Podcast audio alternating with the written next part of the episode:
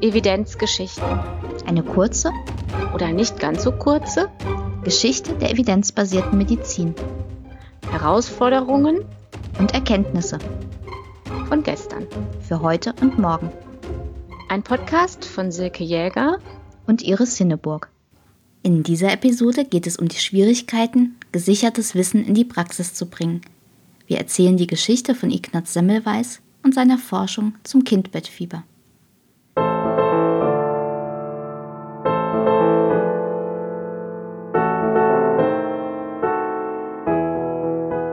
Wir befinden uns in Wien, in der Mitte des 19. Jahrhunderts. Der Gynäkologe Ignaz Semmelweis hat sich auf Geburtshilfe spezialisiert und arbeitet seit 1846 als Assistent im Allgemeinen Krankenhaus in Wien. In dieser Zeit war eine der wichtigsten Todesursache unter jungen Müttern das sogenannte Kindbettfieber. Dabei entwickelten die Frauen bald nach der Geburt hohes Fieber und verstarben rasch. Nur wenige wurden wieder gesund. Heute wissen wir, dass die Ursache dafür eine bakterielle Infektion ist, aus der sich eine Blutvergiftung entwickeln kann. Semmelweis und seine Zeitgenossen waren diese Zusammenhänge allerdings noch nicht bekannt. Zu den beliebtesten Theorien über das Kindbettfieber gehörte zum Beispiel die Miasmentheorie. Danach wurde die Erkrankung durch schlechte Gerüche oder Ausdünstungen verursacht. Semmelweis hatte auch keine Idee, was das Kindbettfieber auslösen könnte. Anders als seine Kollegen interessierte er sich aber nicht nur für die Pathologie, sondern hatte auch eine Leidenschaft für Statistik. So begann er, Zahlen zu den Sterberaten zu sammeln. Zuerst schaute er sich die Zahlen von 1840 bis 1846 an. Dabei entdeckte er eine interessante Auffälligkeit. In den beiden Abteilungen für Geburtshilfe war das Risiko für Kindbettfieber unterschiedlich verteilt. In der ersten Abteilung lag die Müttersterblichkeit durchschnittlich bei 10 Prozent, in der zweiten Abteilung nur bei 4 Prozent. Dieser enorme Unterschied war damals auch den Schwangeren in Wien bekannt. Die Frauen bettelten regelrecht darum, auf die zweite Station zu kommen und nicht auf die erste. Das Krankenhaus reagierte jedoch nicht darauf und wies die Schwangeren nach dem altbewährten Muster zu. An einem Tag wurden Frauen nur in die erste Abteilung aufgenommen, am anderen nur in die zweite. Manche Schwangere stürzte das in so große Verzweiflung, dass sie ihr Kind lieber auf der Straße zur Welt brachten. Als sich Semmelweis diese Gassengeburten näher anschaute, stellte er fest, dass sogar diese Frauen seltener an Kindbettfieber erkrankten und daran starben, als Frauen, die in der ersten Abteilung entbunden hatten. Semmelweis machte sich daran, die Unterschiede zwischen den beiden Abteilungen systematisch zu analysieren. Könnte vielleicht eine Rolle spielen, dass in die erste Abteilung mehr Frauen aufgenommen wurden als in die zweite? War also Überbelegung eine Ursache? Das konnte jedoch nicht sein, denn die zweite Station war deutlich stärker belegt als die erste. Außerdem verlief die Müttersterblichkeit nicht parallel zu den Belegungszahlen. Verbreitete stattdessen vielleicht der Priester, der sterbenden Frauen die Sakramente brachte, Angst und Schrecken und bekamen die Frauen dadurch Kindbettfieber. Semmelweis bestand darauf, dass der Priester fortan ganz leise und nicht mehr unter Glockengeläut zu den Sterbenden ging. An der Müttersterblichkeit änderte das jedoch nichts. Oder begünstigte vielleicht die Entbindung in der Rückenlage das Kindbettfieber. Das wurde nämlich in der ersten Abteilung so praktiziert, während Frauen in der zweiten Abteilung ihr Kind in der Seitenlage bekamen. Semmelweis führte diese Praxis auch in der ersten Abteilung ein. Allerdings ohne dass sich etwas an der Müttersterblichkeit änderte wie es Semmelweis auch drehte und wendete. Schließlich blieb nur noch ein Unterschied übrig. Die erste Station wurde von Ärzten geleitet und diente auch zum Unterricht der Medizinstudenten. Die zweite Station dagegen wurde von Hebammen geleitet und dort wurden Hebammenschülerinnen ausgebildet. Aber was sollte das mit dem Kindbettfieber zu tun haben? Trotz dieser Datensammlung und aller Experimente und Überlegungen konnte Semmelweis keinen Hinweis auf die Ursache des Kindbettfiebers finden. Das stürzte ihn in tiefe Verzweiflung. Er schrieb später selbst All das brachte in mir eine jener unglücklichen Gemütsstimmungen hervor, welche das Leben nicht beneidenswert machen. Alles war in Frage gestellt, alles war unerklärt, alles war zweifelhaft. Nur die große Anzahl der Toten war eine unzweifelhafte Wirklichkeit. Die entscheidende Idee bekam Semmelweis erst einige Zeit später, als sein Freund Jakob Koletschka starb. Der war ebenfalls Arzt und war bei einer Leichenschau versehentlich von einem Studenten mit einem Skalpell verletzt worden. Koletschka entwickelte eine Blutvergiftung und starb kurze Zeit später.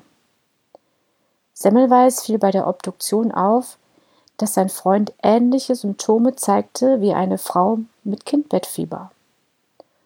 Und dann hatte er einen Geistesblitz. Konnte es vielleicht sein, dass die Studenten und Ärzte und auch er selbst auf den Händen kleine Leichenpartikel mit auf die Station brachten und bei der Untersuchung auf die Patientinnen übertrugen? Das könnte auch den Unterschied zwischen der ersten und zweiten Abteilung erklären, denn die Hebammen machten keine Obduktionen. Weitere Unterstützung für seine These fand Semmelweis in den Daten, als er seine Datenanalyse bis zurück ins Jahr 1784 ausdehnte. Er bemerkte einen plötzlichen steilen Anstieg im Jahr 1823. Zu diesem Zeitpunkt war ein neuer Direktor berufen worden. Mit ihm kam die neue Ausrichtung auf die Anatomie und damit stieg die Anzahl an Obduktionen, bei denen auch Medizinstudenten dabei waren. 1840 war die Geburtshilfe in die zwei Abteilungen gegliedert worden und seitdem zeigten sich die beschriebenen Unterschiede. Das alles stützte die Theorie von Semmelweis.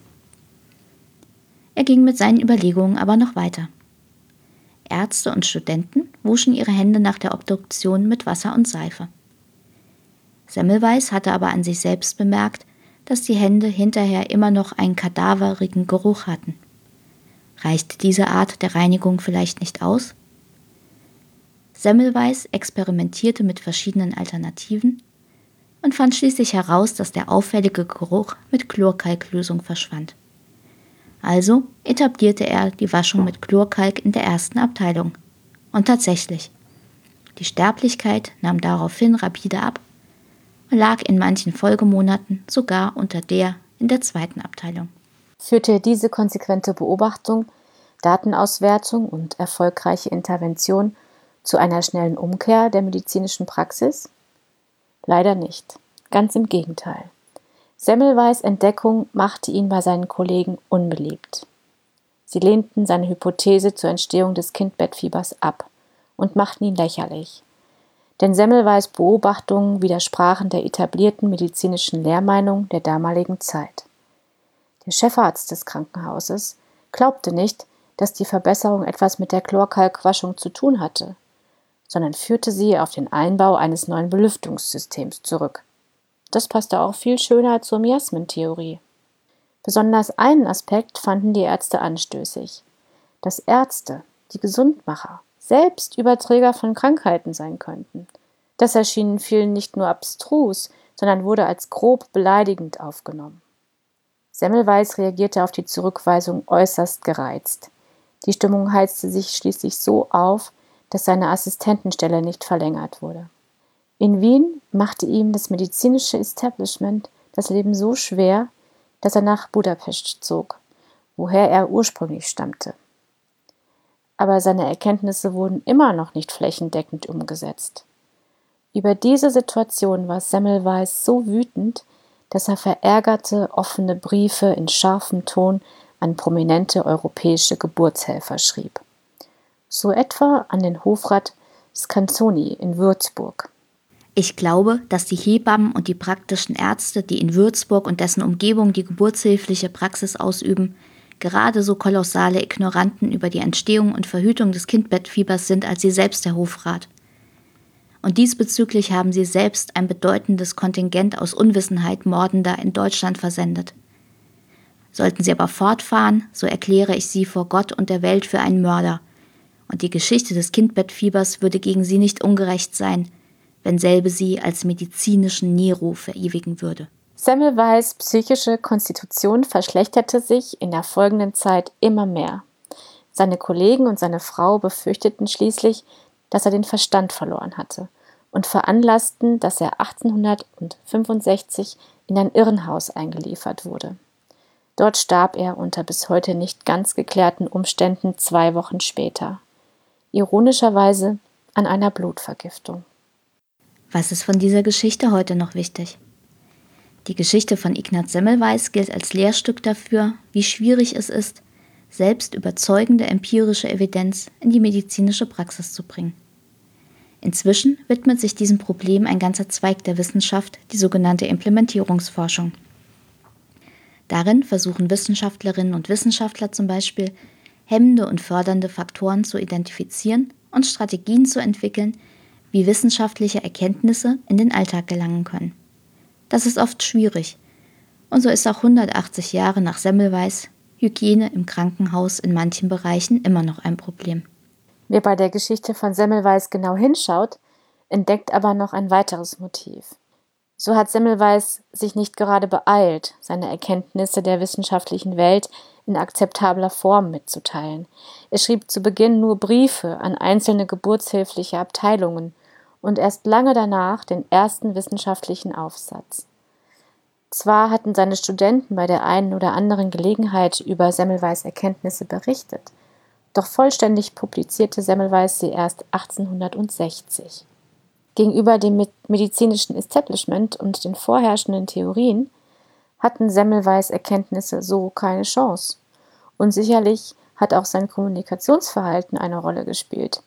Dass er es vorzog, seine Kollegen vor den Kopf zu stoßen und als Mörder zu beschimpfen, anstatt zu versuchen, sie für seine Maßnahmen zu gewinnen, vergrößerte nicht unbedingt die Zahl der Unterstützer. In der Geschichte von Ignaz Semmelweis finden wir also nicht nur die Schwierigkeiten der Implementierung, sondern auch die tödlichen Folgen von schlechter Wissenschaftskommunikation für alle Beteiligten.